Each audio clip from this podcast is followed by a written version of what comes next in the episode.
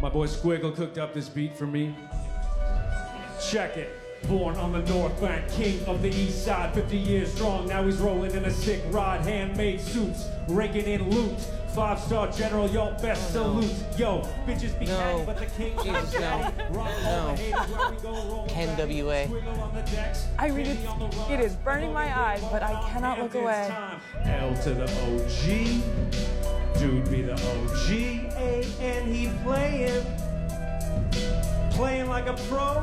C. L to the OG. Dude be the OG. A and he playing. Playing like a pro. Make some noise. A 你好呀，欢迎收听他们的角落，她是女字旁的她，我是彤彤。我是彤彤的好朋友赫赫。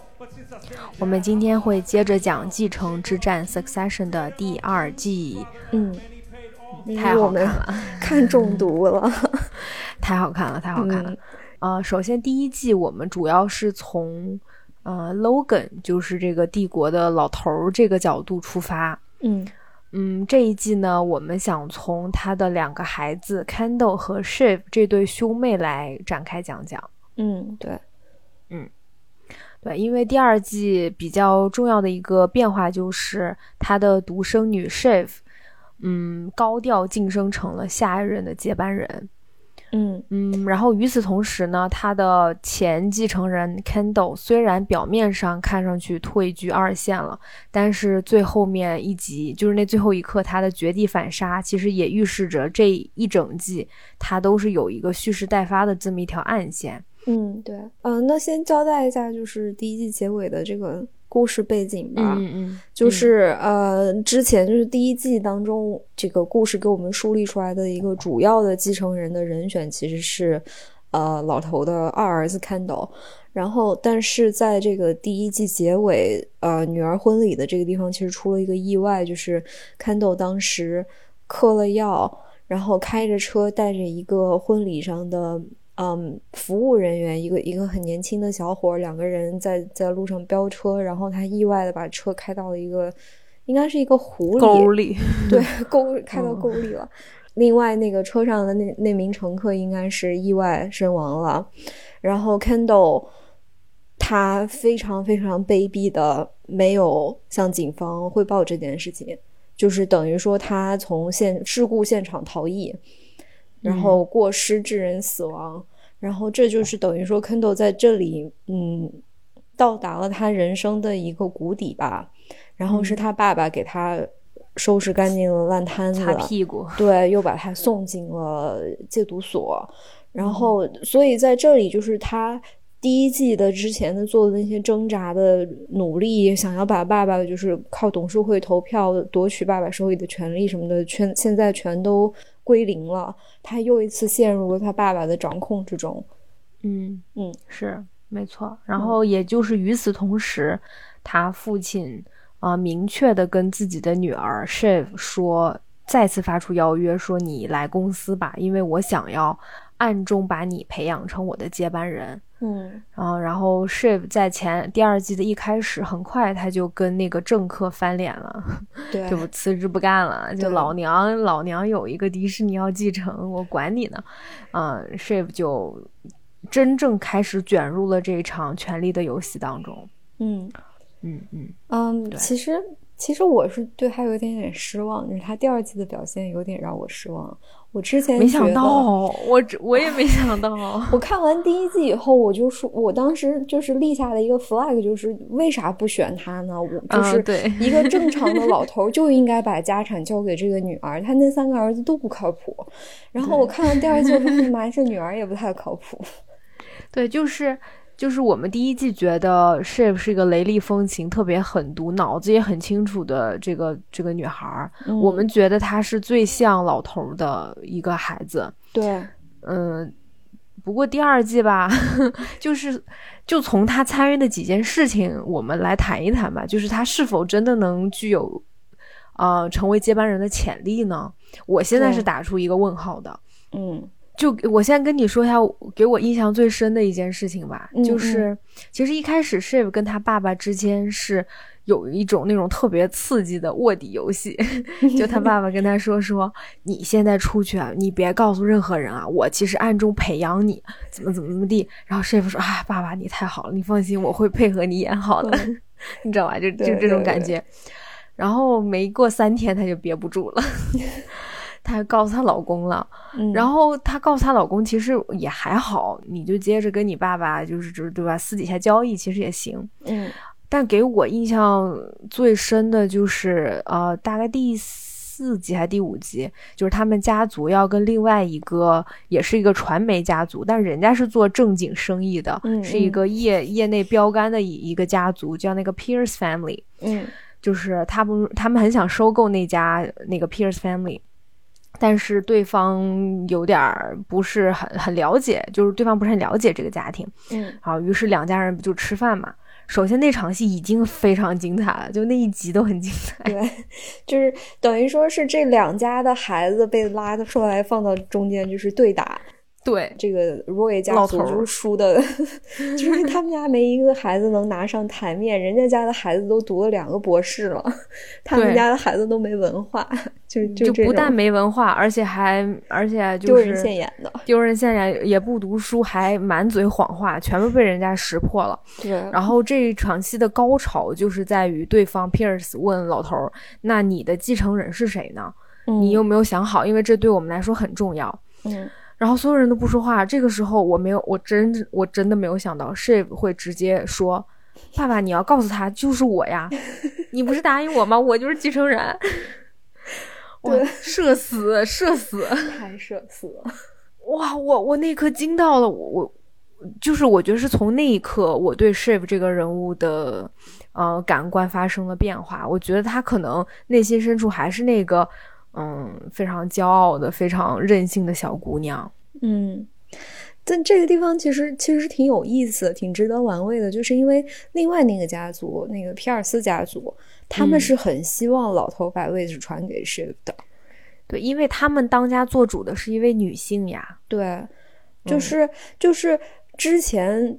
其他的人，包括这个，可能包括这这个公司，就是这个 Waystar 公司的部分人和外界的大部分人，还有我，还有很多其他观众，我们都觉得 Shiv 是最最合适的一个人选。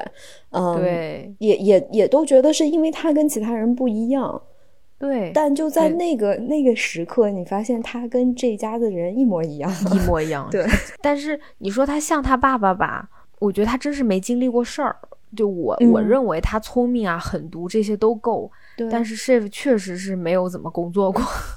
对他在这儿是沉不住气的，你可以沉不住气是，而且还有几个细节，就是你记得，因为当时这件事情爆出来以后，他爸特别生气，后面 Pierce 家族甚至以这个作为筹码，说你要是让你女儿啊当接班人，宣布她是接班人，我我就跟你签合同。对，就相当于这个是捏着他爸爸的喉咙说你，你需要把你位子传给你女儿。然后这时候老头就不干了，说我不管，我不我不行，你可以逼我任何东西，但你不能逼我这个。然后从那以后，你发现他爸爸就不怎么接女儿的电话了。对，就两人之间那个这个这个什么秘密通道也就被打开了，就两个人也他他爸就不怎么搭理这个女儿了。但是虽然他不怎么搭理这个女儿，有一集的一开始。嗯，他爸爸跟所有的儿子还有董事会的人去开会，那集他没有带 Shiv，但是他让那个高层 Frank 带 Shiv 一起去过公司的财务报表，你记得吧？嗯嗯。然后结果当时 Shiv 就说：“我我我不要看这堆狗屎，我我爸在哪儿？我要去找他，我也要去参加那个 什么什么谈判很重要的会议。”然后那一刻，你发现 Shiv 他真的是坐不住，因为呃，一个公司的财务报表就是这个公司的命脉。对，就这财务报表和法律，甚至我觉得法律文件都是位居第二的。财务报表，哎，你对，你怎么能不愿意去看呢？对，嗯，你至少要看看这个公司值不值得继承吧？是啊，可不是吗？而且你你要知道，你看了这个财务报表，你才知道哪个地方是这个肥肉，是吧？对，你你不好奇吗？我都好好奇啊！他就直接说我我不看。嗯，然后就走了。但但这里我们还要讨论的另外一个问题就是是为什么这么沉不住气？嗯，其实就是为什么他在这个政界去工作的时候，看起来是挺沉得住、挺沉得住气的，挺能控场的。但是为什么到了这里，就是他整个人就智力都好像直线下降了？嗯，你就是我觉得这个背后，一个是因为他没有真正的做过企业的高管，另外一点是他爸对他的这种就是精神控制，嗯嗯嗯，他非常清楚他爸其实是在玩他。嗯，他他爸从一开始跟他秘密商谈这个这个秘密继承人选的时候，他就说你是不是又在玩我？就是他心里面是知道的，但他不愿意承认。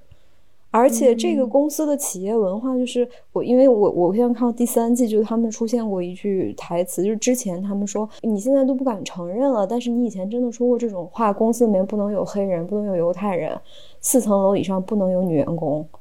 就是哇哦，他们他们这个公司就是 就是你想他们那些性丑闻、什么性骚扰女员工这样的事儿，就你想想这个公司的这些高管都是些什么样的人？根儿都烂了。他有他有一个什么样的企业文化？然后 Shiv 他一直就是他在这个公司是得不到尊重的，就像 Frank 那样的人，他们是没把他当回事儿的。那这个没当回事儿，一方面是老头没有首肯，一方面也是因为她是她是个女孩子。是，而且我就再补充一点。就是虽然 Shiv 一直没有在家族工作，但是他可是亲眼看见他爸爸怎么刺激他哥哥弟弟，就这些孩子的，尤其是对二儿子 Kendall，谁要成为继承人，你看老儿老头子要变着花的折磨他，历打引号的历练这个孩子，嗯，所以我觉得他那一刻。其实，呃，我有一点点不同意，就是因为，就是我觉得是一开始是认真的，我觉得啊，我觉得他一开始他是真的觉得他爸爸是在培养他的，但是可能大概过了四五集以后，我觉得他就认清了，啊，因为因为我是觉得他爸爸开始，我首先我觉得他爸爸就纯是想玩他的啊，就是纯是骗他的，但是但是这骗他，一方面是希望他女儿赶快从那个政客那里辞职。对他爸的潜台词就是别给我出去丢人现眼了，你赶快回来吧。所以我觉得他爸故意说那对吧？是吧？对。第二点就是我我比较同意你，就是啊，我感觉他爸爸是想拿这个去刺激儿子，就是他爸爸心中依依旧认为的那个继承者。对，香火嘛。对他，他真正的香火 Candle，，我认为是在刺激 Candle。就你记不记得那个呃大楼里面，就是当时发生枪击案的时候。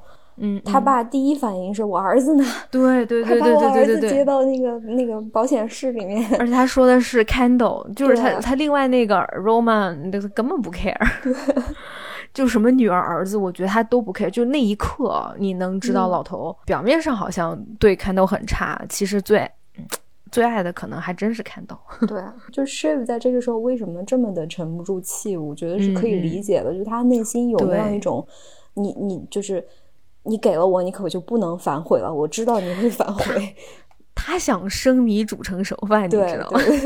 但是他也知道这个饭啊，他煮不成，因为这个火吧，他不会开的。对，因为她是女的嘛，不能进灶房。对，是我我我们说一说 Shiv 这一集的高光时刻吧。嗯，这个高光也得打引号。啊，就是就是他终于出卖了自己的灵魂的那个时刻。对，但其实那段很精彩，真的非常精彩。那段非常精彩，太太有现实意义，太有现实意义了。我们就是拉偏，我们会拉片一下他这段表演啊，其实很短。这段表演我算了一下，总共十分钟都不到。对，呃，他的背景大概是在第二季的最后几集，嗯，在听证会的前夕，就是。这个听证会是这个呃这个公司面临的最大的危机时刻啊，就是之前第一季就说的那个游轮性侵事件，其实是一系列的事件。然后 Shiv 得知有一个曾经受过性侵的女性将在第二天上台作证，指控他们公司。对，其实就是公司之前的一个高管，或者说多个高管都性侵过之前的女员工，然后，呃，我觉得应该是就是什么国会啊、FBI 啊，就拿这件事情作为一个入口来调查这家公司，所以就是他们要做的事情就是阻止这个调查继续下去，需要这个来作证的曾经遭受过高管性骚扰的女员工放弃出庭作证。没错。啊，然后 Shiv 就通过了一些关系找到了这个女性，嗯他想就单独要劝说这位女性啊。当时这位女性正在一个那种儿童，就是儿童游乐区，都是群小孩儿在陪他自己的孩子玩儿对，啊。然后 Shiv 就出现了，开始了他的表演。这这段对话真的是层层递进，有理有层层递据。就是这个女性，她是要第二天去出庭作证，指证她曾经被她还有她的很多位同事都被公司的一个高管性侵过，某某高管。一语双关是吧？某 某高管对。对，Shiv 他这个时候应该是已经被包装成了一个继承人潜力人选，就是他还没有正式公布、正式提名，但是大家都默认他以后会接管公司了。嗯。然后他就是很充满善意的、很温柔的接近了这位女性，然后嗯。就一开始就是就是这个开始破冰的这个对话的时候，我觉得你真的非常非常的勇敢，我很佩服嗯你能站出来，就是勇敢的告诉大家真相。对，然后这个时候他还有个动作，就是因为那个开始这个那位女性是不搭理他的，对，就是拒绝拒绝交谈，拒绝倾听。然后这个时候 Shiv 他脱下了自己的高跟鞋，嗯然后光着脚陪那个女性和她的那个孩子在儿童区，就是不算玩耍，反正就在那边走着。嗯然后他先说说啊，首先我也是刚进这个公司，我我被我爸骗了，我最恨的人就是我爸。嗯 就就就这个公司有很多这种性侵的老流氓，啊，嗯，他们都给我爸工作，都不是啥好人。对，嗯，但是现在不一样了，因为你知道吗？现在是我们怕你，因为你掌握了这个权利，我们现在所有人都怕你。嗯然后接着他就说，啊、你可能也能听，你可能也听说了吧？就是我很有可，我我之后会是这个公司的头领导。等我以后当上这领导啊，我要把那些老流氓全都炒掉。但是在这之前，我需要你的帮助。嗯然后这个时候，这女的就，我觉得这女的就她不信嘛，嗯她就说：“那你跟他们都一样啊？”然后 Shiv 说：“啊，我跟他们不一样，就是就是，首先我想问你，你你想通过这个出庭作证得到什么呢？”然后这个女人就很愤恨的说：“我要让这个世人都看到那些人的嘴脸，你们公司那些人的嘴脸。”对，然后 shape 接下来就说：“嗯，我觉得你说的特别好，就是在包括我在内的许多许多许多女人都会支持你的嗯啊。然后未来的两到三天你会很有名嗯啊。但是，然后这个时候 shape 就说：‘哎，咱俩坐下吧。’他说：‘但是你要知道哦。’啊、网络上很多不了解你的人就会说你是一个荡妇、财迷哦，他们会网暴你的。你到时候呢，就只能带着你的小孩儿从一个城市逃到另外一个城市，然后你就得搬家啊，你这这对吧？你这找个没人认识你人你的地方。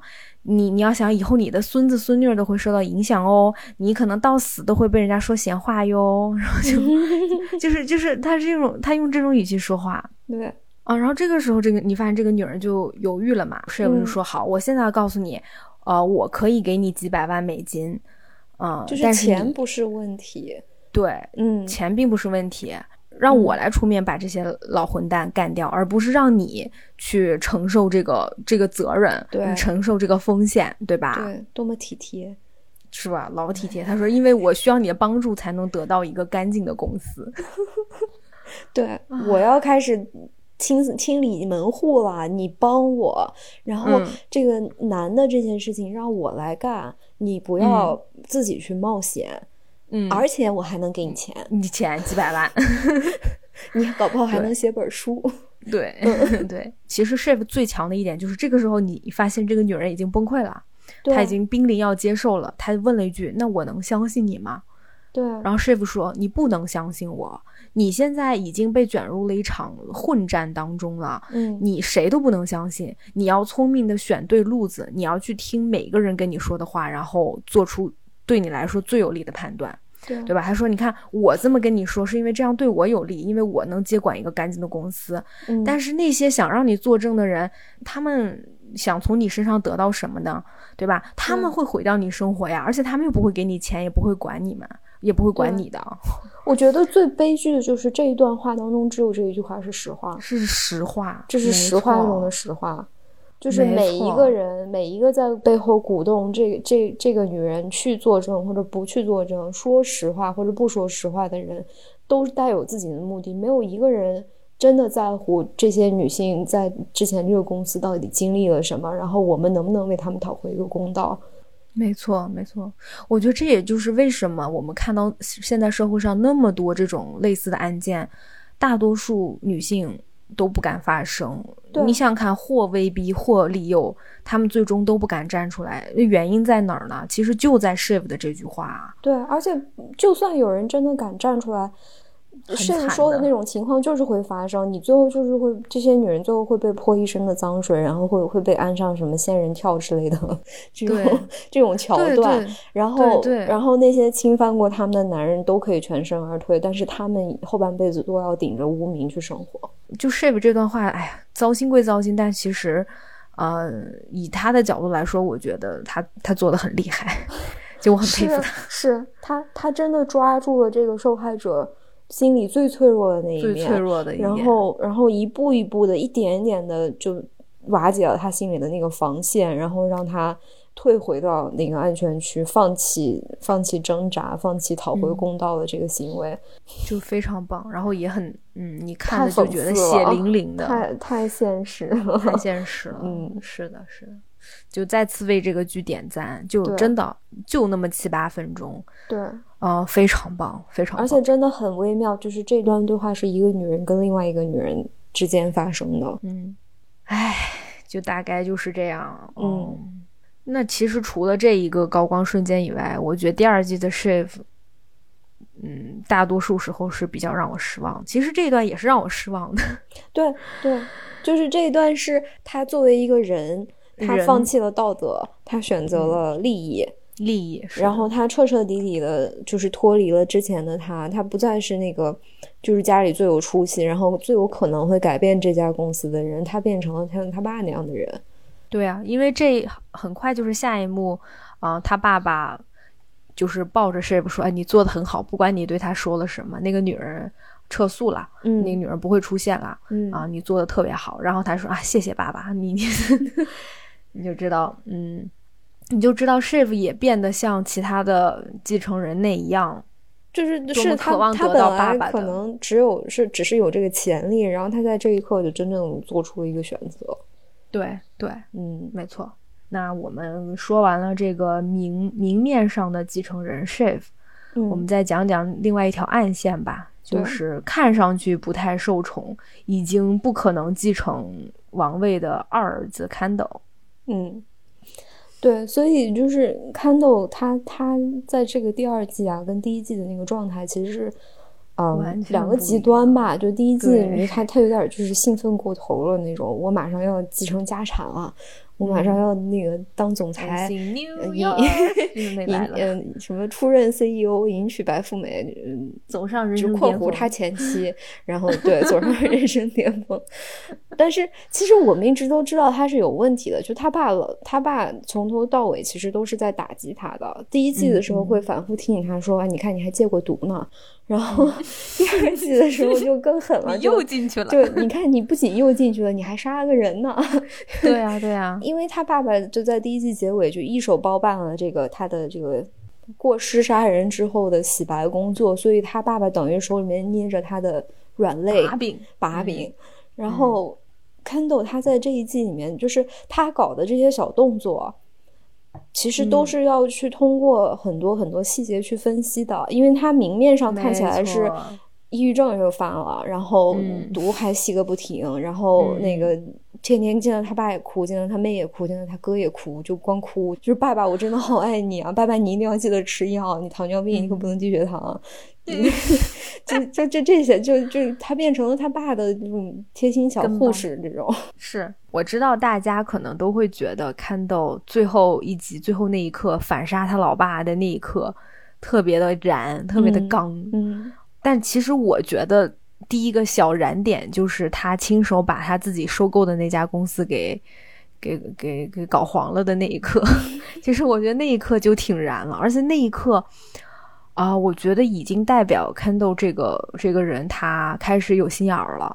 嗯就是你大家记得那个最开始第一季，他不是加价收购了一家那种网络新媒体公司嘛？就是那个老板是一个亚裔，然后他还被那个亚裔给骂了一顿。嗯，然后第二季，当他开始当他爸爸的乖儿子的时候，嗯。他爸爸就让他跟他弟弟 Roman 去那家公司调查，嗯，然后调查出来的结果呢是 Roman 发现这个这个公司一直想在暗地里面搞工会，嗯，然后。Kendall 看了一大堆那种假的财务报表，看了一晚上，对，然后这两个儿子就跟他爸爸提出了完全不同的结果。Kendall 觉得要把这个公司继续留着，好好经营。Roman 说不行，这公司要不得。嗯然后他爸爸就说，那就把这公司给给拆了吧，给卖了吧，嗯把它解散。然后这时候 Kendall 说，那我我去吧。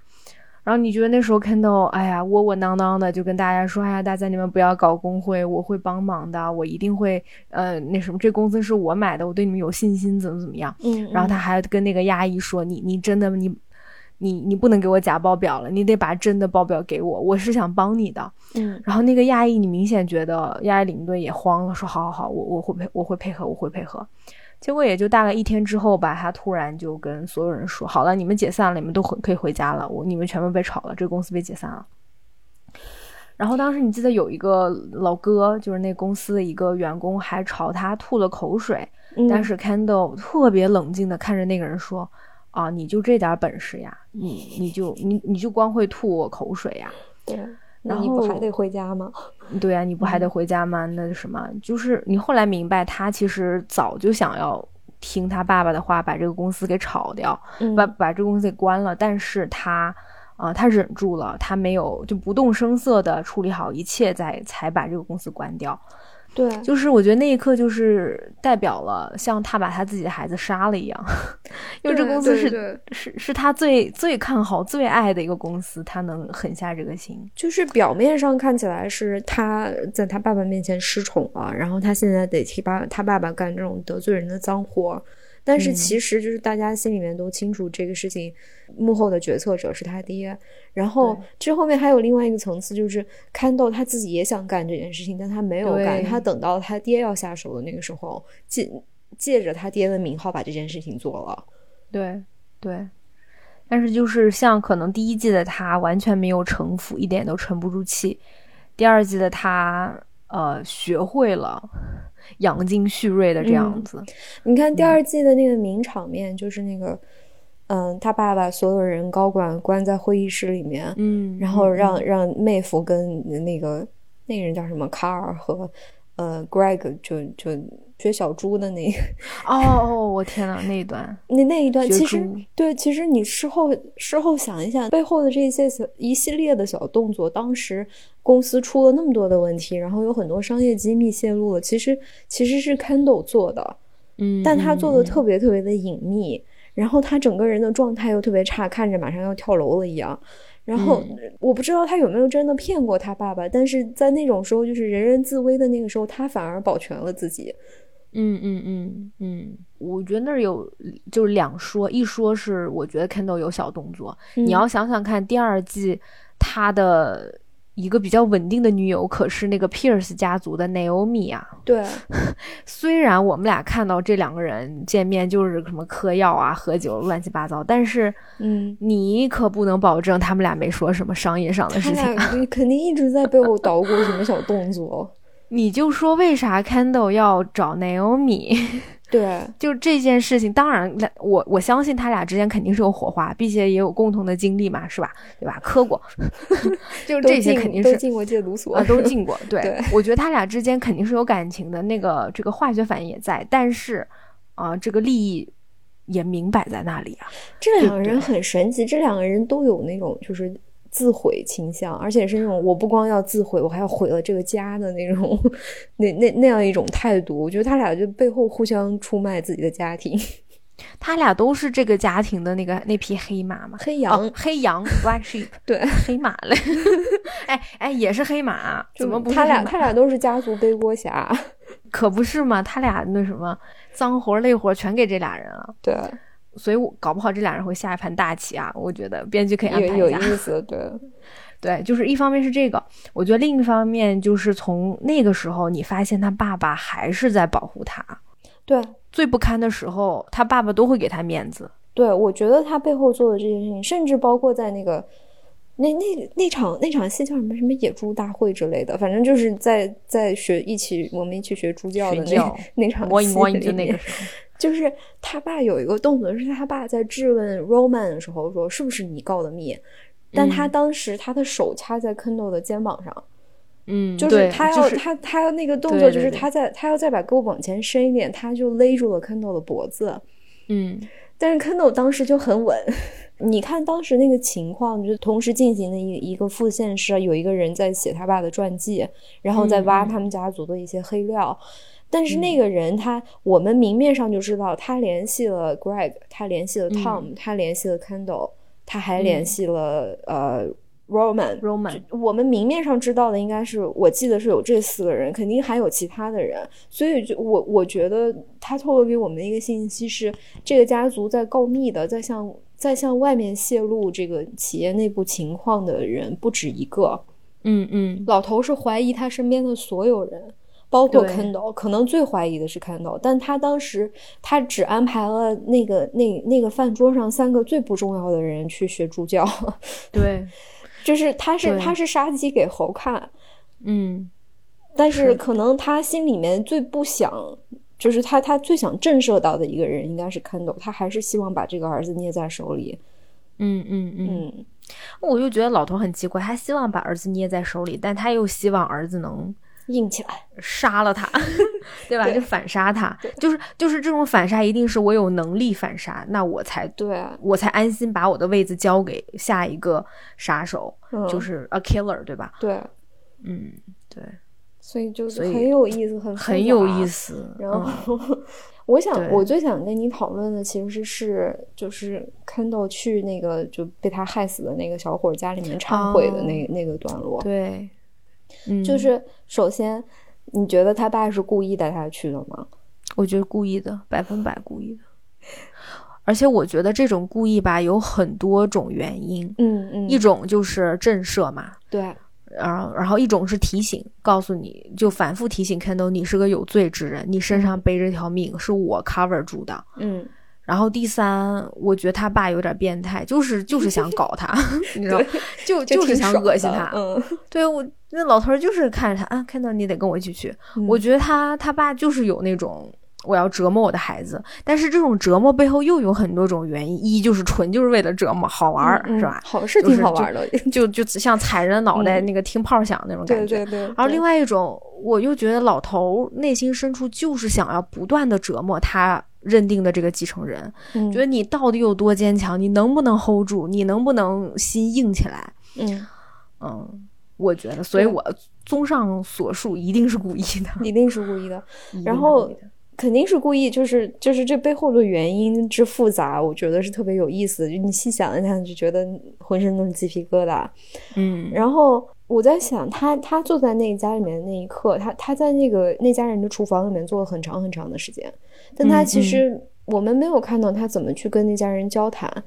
他嗯也不敢去跟人家说，比如说说对不起啊，或者说哎呀，就是说你们节哀呀，就是嗯这个真的发生这样的事情，真是太不幸了呀之类的。他什么都不敢说。然后他离开那家人的房子以后，晚上又偷偷回去给人家门里面门缝里面塞了一沓钱，嗯嗯，就挺厚的一沓钱。嗯但是嗯我又在想，他塞这个钱，他他不光是在忏悔，或者说我我帮一帮这家人，或者什么什么，我觉得他更重要的是，我给了他这一沓钱，我以后心里就能好受一点了。嗯嗯，就我买了这个人的命了。我觉得可能有帮助吧，但是你看，因为那一那一幕紧接着就是他跟他妈说：“妈，我想跟你说点事儿，嗯，嗯你听听呗。”他妈说：“啊，也行，但是你也知道我这个人不爱听太难受的事，下次吧。”他妈是吓死了太好吓死了笑了。哎呦我的，他妈妈真，他妈妈真的是一个为自己而活的人，就觉得你，我不想当你的情感垃圾桶，你嗯你要太难受，你就别跟我说了，要不？然后你你知道，其实 Kendall 把那个钱送出去以后，他还是难受，嗯也是因为那一幕吧，我对 Kendall 的好感反而又增加了一点点。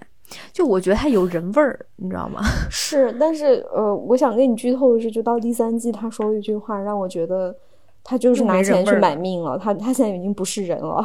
那那是不是表示他这个时候还是一个有人味儿的人，还没有成为他爸爸眼中的那个 killer？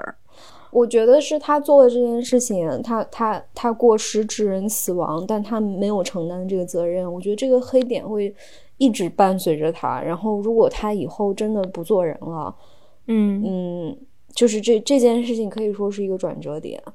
嗯，好吧，有意思。嗯 那还真是有意思了。嗯，其实你一方面想，这也是人性的复杂呀。对，就是他是一个那么有钱的人，他身上背了一条人命，嗯，当然你你难过，但是他有钱呀，能他能怎么地呢？啊，对那已经摆平了，那日子不就照过吗？那他可能该干嘛干嘛了吧？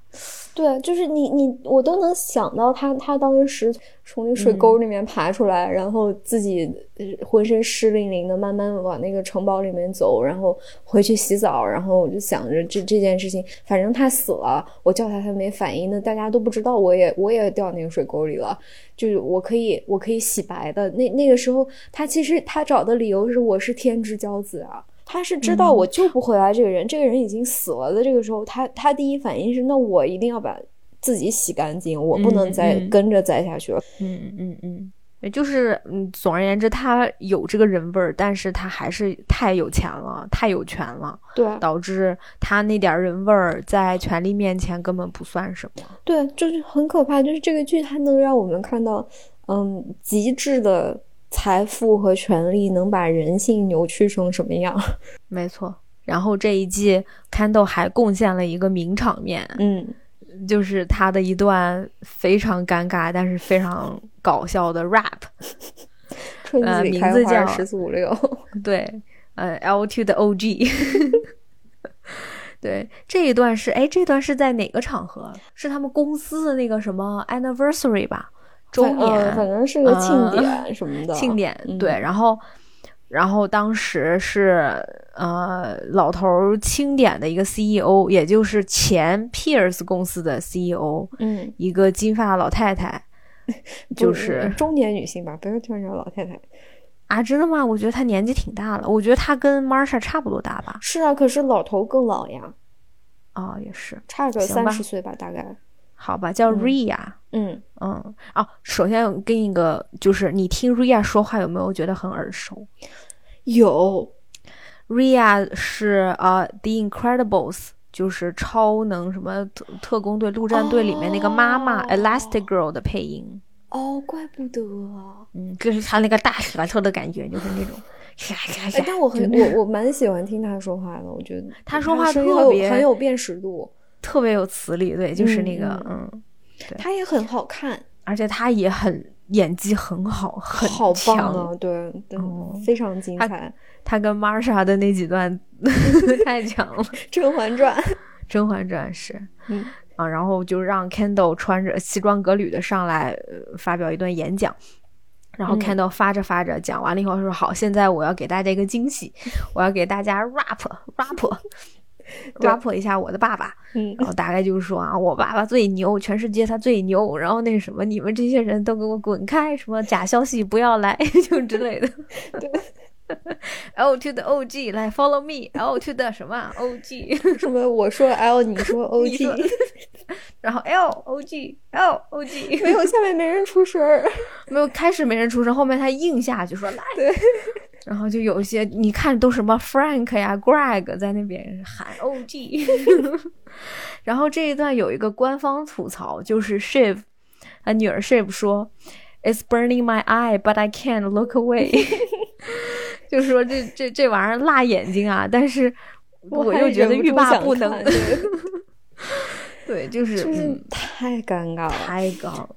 就就就 YouTube，你大家 YouTube 什么就可以找看到的这一真的段。强烈推荐大家关注，你一定要注意留意他爸的脸色。嗯，他爸那个脸刷白，你知道吗？他最后就是他他他还戴了一个那种棒球帽嘛，然后他最后唱完了以后从台上掉下来，还在在那个摔麦之前把这个帽子戴到他爹头上了，还嗯 L to 的 O G 就最后一句话是吧？G 戴到他头上，然后 他爸跟被戴了一顶绿帽子一样。然后他爸就全程黑脸坐在那边，然后戴上那个帽子，然后然后那个眼睛翻翻看了他儿子一眼，哇，好好笑呀！就是，就是但 Kendall 这个人他特别有意思，他特别喜欢地下文化。嗯，你记得第一集的第一季的第一集，看到刚出场，他就在听一个 rap rap，就是那个跟人 It's in New York，特别尴尬的跟着唱，人司机在前面偷笑那。对啊，就是他他很喜欢这种哎，对，但是你觉得他喜欢 rap 会不会也是啊、呃也是表现出这个人物他非常的那种叛逆，嗯，对吧？你看，就是因为 rap 它这个它这个东西，它本身 rap 它本身讽刺的就是他们这样的人，它其实是代表就是对社会底层对对他们这种就是统治阶级的反抗吧，无力的反抗。尤其是对白人，就是奢靡，对呃对，有钱白就是人的，白人富人的那种奢靡生活。对，就是他喜欢 rap 这事儿，就跟就比如说玉皇大帝的儿子喜欢看大闹天宫一样，就就特别的，特别叛逆，但是，但他又搞不好这件事情，他他喜欢 rap 也只是就是你看他 rap 那水平是吧，就还、就比我们赵丽蓉老师差远了。远然后他之前还有一次，他要去收购一个就是什么先锋艺术公司，然后他穿了一双啊特别特别酷那种限量版球鞋，就想去。就就想把自己搞得特别的潮，嗯，想要在人家面前就表现自己，就是他身上有一种他喜欢这些潮流文化或者地下文化那种先很先锋的东西，很很年轻人很叛逆的东西，但他又搞不定这些东西，嗯，就因为可能也因为没文化呗，没啥艺术鉴赏水平，而且身体太僵硬了。对啊你家唱 rap 能唱的那么干，那么硬，就跟个机器人一样。太太干了，就是就就有一种硬突一个我是一个很很时髦、很先锋的年轻人，然后我身上还有一点点叛逆，嗯，嗯就也是他给自己找的一个人设的那种定位。嗯就是我，我跟我爸爸不一样，我跟我的阶级也不一样，我是一个有远见的人。嗯嗯，我我觉得那一段 rap 特别能代表 Candle 这个人整个人的性格和现在所处的位置。嗯你说，你看，比如说他 rap 歌词虽然是赞美他父亲，但是这嗯种形式就是又很反恶心他嘛？恶心他，对对。然后我觉得这个也代表了他对他父亲的态度，嗯对，虽然赞美，但是其实他背地里面也在搞小动作，对，然后也能代表他这个人，就是他也有钱，他也想要就是变得更有钱，但是他又喜欢底层文化，嗯，就你说他也浪，但他也专一，对，就 是一个很矛盾的这种那种结合体，对，就是就很复杂的一个人。按照他们的身份来说，他们不应该喜欢这些东西。对，没但是错。真正那些高雅艺术，就是人家皮尔斯家的那几个孩子他能搞得定的，他看不懂啊，他他学不会啊，啊就是他们家就是难登大雅之堂。就暴发户，暴发户，嗯皮尔斯嗯家族觉得他们就暴发户嘛。对，我们会放一放这个歌的，大家 可以就是重温一下啊。那那我们最后要不总结一下，就是明里暗里这两个继承人，嗯、你觉得嗯他们两个都得偿所愿了吗？还是其实 Kendall 算是得偿所愿，偿所愿了。对，嗯，对，嗯，就对，其实这一季最后的结局就是两个人都没有在嗯。最后，就至少第二季的最后成为公司的继承人。嗯呃，Candle 在最后一集出卖了他爹和嗯他全家人，然后再一次再一次第三 次，反抗我的爸爸。然后，嗯，Shiv 呢，他是他本来可能有可能跟他爸谈判，就是在、嗯。在在最后一集，其实出现了一个，就是我们公司已经陷入了巨大的危机，呃，投资人有可能会撤资的情况下，呃，嗯。爸爸把全家的这这些高管都。搜罗在一起，然后开了一场甩锅大会，嗯，主题呢就是我们现在需要一个替罪羊，我们要炒掉一个高管，嗯然后把这个公司之前的这些丑闻可能按他身上，就等于就表表明一个态度，就是我们炒掉了一个最有问题的人，我们以后要改。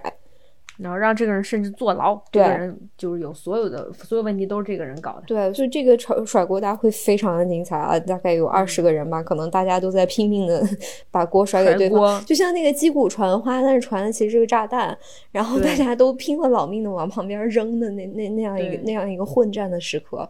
其实最理想的一个人选是 Shiv 的老公 Tom，对因为他是他是老头的家人，等于说是，嗯但他又不是亲生的呀，他又不重要，他是入赘的 对啊所以，但他又是个高管，而且又是这个家族成员，所以如果把他炒掉，其实其实对公司形象是很有利的。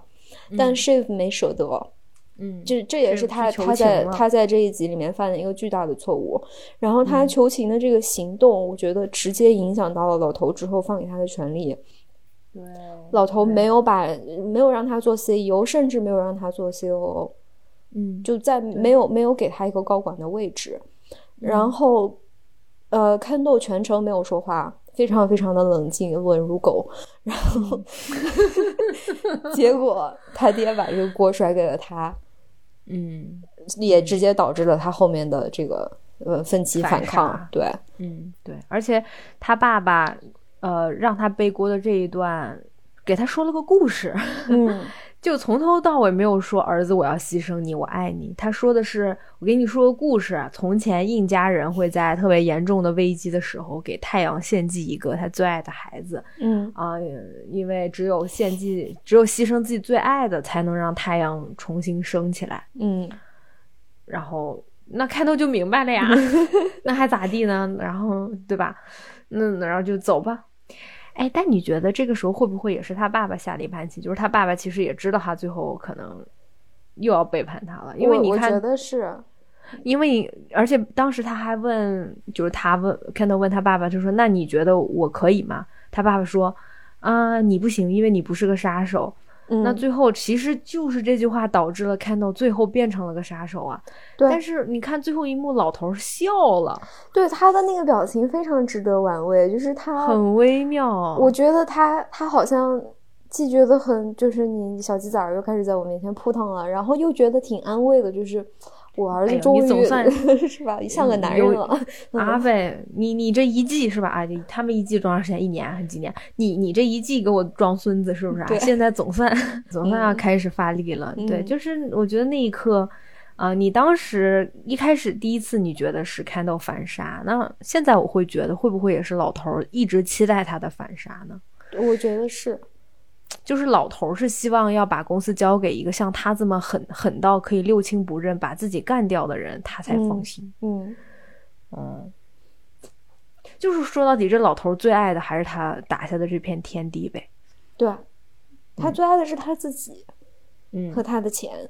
和他的钱。嗯哎，那你那我想有个问题，就是那你觉得啊、老头儿在中间让那个 Ria，就是 Pierce 的 CEO 那个、那位女性，他把 Ria 升职为自己的 CEO，嗯，你觉得他是喜欢 Ria 呢，还是他觉得 Ria 真的可以呢？还是他想通过 Ria 当一个跳板，然后刺激刺激孩子什么什么的？我觉得都有，因为首先那个时候公司是就是公司即将遭遇巨大的危机。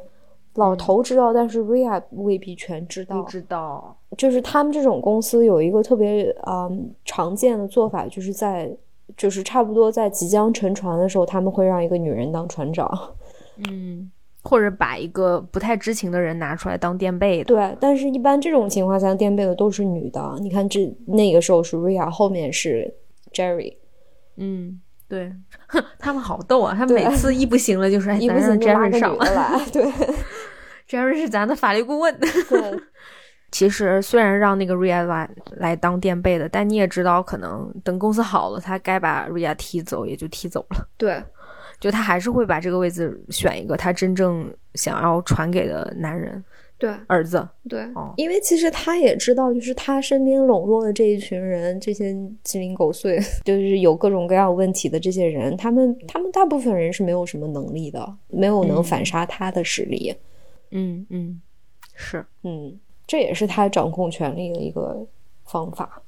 嗯，是，嗯，哎，我还有一个问题想想想跟你讨论，就嗯是、刚才说到 Jerry 嘛，就是 Ro Roman 和 Jerry 这一对儿，你你怎么看啊？这对忘年恋是咋搞的？我第一季完全没看出来。呀，我知道他恋母，但是这他，但是 Jerry 也很奇怪，你知道吗？就是他知道 Roman 对恋自己，然后还觉得他就他俩真的好好恶心啊！就他俩没有做什么事情啦，但当然啦，就是，可是就是那种不做比做更可怕，对对，就是你俩还不如就在一起得了。不是后后面你记得 Roman 还甚至跟他说啊，你觉得我们能不能有那种像 marriage 那样的情感呢？我觉得要不你俩结婚得了，你俩这不结婚现在更恶心。就这两个人现在是处于这种窗户纸已经捅破了，但两个嗯人偏偏不在一起的这种状态，特别的就是特别的变态。对，就是 Roman 看上去就是也就二十三十岁吧，然后 Jerry 是一个能当他妈妈的人 Jerry 是就是他精神上的妈妈，就是他妈妈，然后嗯但是他还老想要跟他妈妈就是而且 Jerry 绝对跟老头有过一腿，哦是吗？你觉得嗯有？绝对有过。年轻的时候吧，嗯，不光 Jerry，我觉得老头身边这些女高管都有过，就就从 Ria 身上可以看出来。所以才会有 Marsha 这一季的高能时刻嘛。对对他笑着跟 Ria 说：“说我曾经战斗过，我输过，战斗过，我赢了。但是我告诉你，如果一旦我输了，我的对手要么是是那个少了一只眼睛，要么他灵魂都没了。”哇，Marsha 太厉害了，鼓掌，真的给他，嗯，嗯那段太好，太精彩了，太精彩了，对，太精彩，就嗯那就那咱就不说 Roman 跟 Jerry 这一段了。哎，我、嗯这一季那个 Connor 也很逗，就是他跟他女朋友一起搞的那个戏剧嘛，嗯，嗯，就直接扑街了 但人家至少把剧本写完了。啊！是啊，虽然后来他那他女朋友一看到那个标题出来，就把 iPad 扔海里了。对，就是他们他们的那个戏剧首演了之后，呃，全家就要去游艇上面开甩锅大会了。然后，嗯，就是他们这个戏剧出来以后是要第一时间等这个剧评的，剧评直接代表了这个剧后面的盈利能力。然后 剧评的结果非常非常的惊人，然后他女朋友看完直接把 iPad 扔海里了。就而且只看了标题哦，对嗷一嗓子就扔海里了，对，真是有钱人的幸福，真是我想不到呀。真的是想不到。嗯然后就算这样，然后后面 Connor 在这一集还跟他爸提了两次，呃，想要钱的问题。第二次就直接说，你就给我一百个 million 吧，那就是一个亿。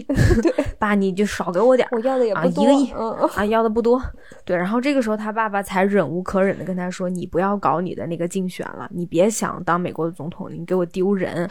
然后你你不是还搞那什么拿破拿拿破仑时代的什么收古古董收藏嘛？你花了五百万买了个某玩意儿，对吧？嗯 对，对，就是我我我我看到那里的时候，我才意识到，你看，其实他爸爸对 Connor 说话一直都是挺客气的，直到这后面这是逼的不行了才可忍了，对，啊才说这么难听的。嗯你发现他爸爸对这种不争气的儿子，就感觉就是搭理，就反而表面看上去宽容度比较高，对，但是你看他对 Candle 会特别特别的苛刻，会不会这也其实代表了再一次印证了他爸爸心中真正在乎的就是 Candle。对，肯嗯定的。然后，嗯然后这一集还有谁比较好玩？那个 Greg，Greg 到处当双面间谍，对啊，就这个就很好，很有意思。就是他有背景，就是他他有啊，他能继承，爷爷在董事会嘛，对啊，然后这一这一家子人全在拉拢 Greg 这样一个人，就既看不起他，又要拉拢他，就很有很好玩儿他的这个身份。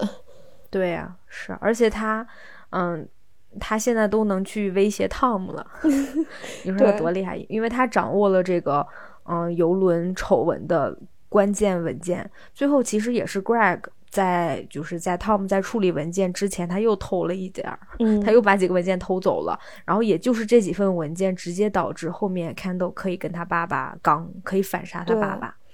所以我们没有看到太多，但是相信 Greg 跟 Candle 在这一季下面已经私下有，呃，已经勾搭上了，对吧？嗯，但我我想跟你讨论一个问题啊，就是看到这里，可能看到第二季结尾，呃，甚至可能第三季开头，嗯，你觉得 Tom 对 Greg 是一种什么样的感情？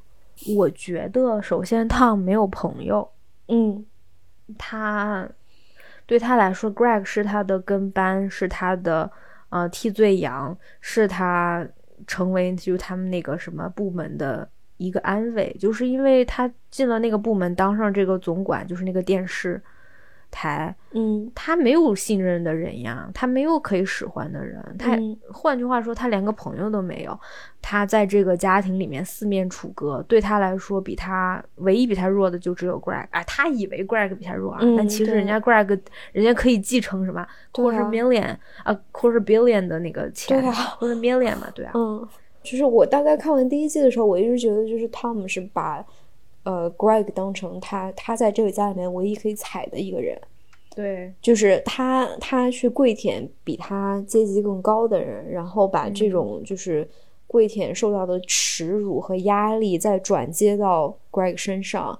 但是我现在想一想，我就觉得好像不太对，就是他对 Greg 有一种病态的迷恋。哦，你觉得有吗？有，我我有点怀疑这两个人，不是这两个人，我有点怀疑不喜欢他在呀对，肯定不是 Greg 的问题，我在怀疑 Tom 到底是在想干嘛。嗯然后我现在很期待第三季的这种发展。哎，就就让我们想看像像 Roman 和 Jerry 这一对儿哈，嗯就也有可能对咔一下给我来了这么一出，我真受不了。嗯，我现在就会格外的留心他们俩的互动。嗯，嗯，随便吧。嗯，要知道，就算 Tom 喜欢 Greg，Greg 是不会搭理他的。对，人家 Greg 有更大的目标，别到最后 Greg 竟然是这个公公司的继承人也说不定。嗯他就像全游里面 Brian 一样，最后成为国王，他很有意思。很有可能哦。嗯，就这个剧真的太，太它有太多没有说出来的东西，然后你自己去自己去拼凑，去去解谜，然后得出自己的这个版本的答案呢是，也是一个很有意思的过程。嗯嗯，嗯哎，就包括第二季的片头不是换了吗？嗯，对，之前是一个儿子和一个父亲，嗯就是穿着西装的父亲和就是他父亲从到晚没露脸嘛。嗯，嗯这一次变成了四个孩子，三个女儿，一个男孩儿和一个父亲。没有三个男孩儿一个女孩啊，儿，三个男孩儿，一个女孩对，对，那就这样，就嗯，反正有意思。嗯，越来越有意思，而且那就我们就下次接着聊第三季，好吧？嗯很快就要很快就要完结了。对，嗯好，期待。反正第三季也结束不了，这故事得慢慢来呢。嗯，那今天差不多了。嗯，差不多了，嗯，感谢收听，我们下次再见。拜拜。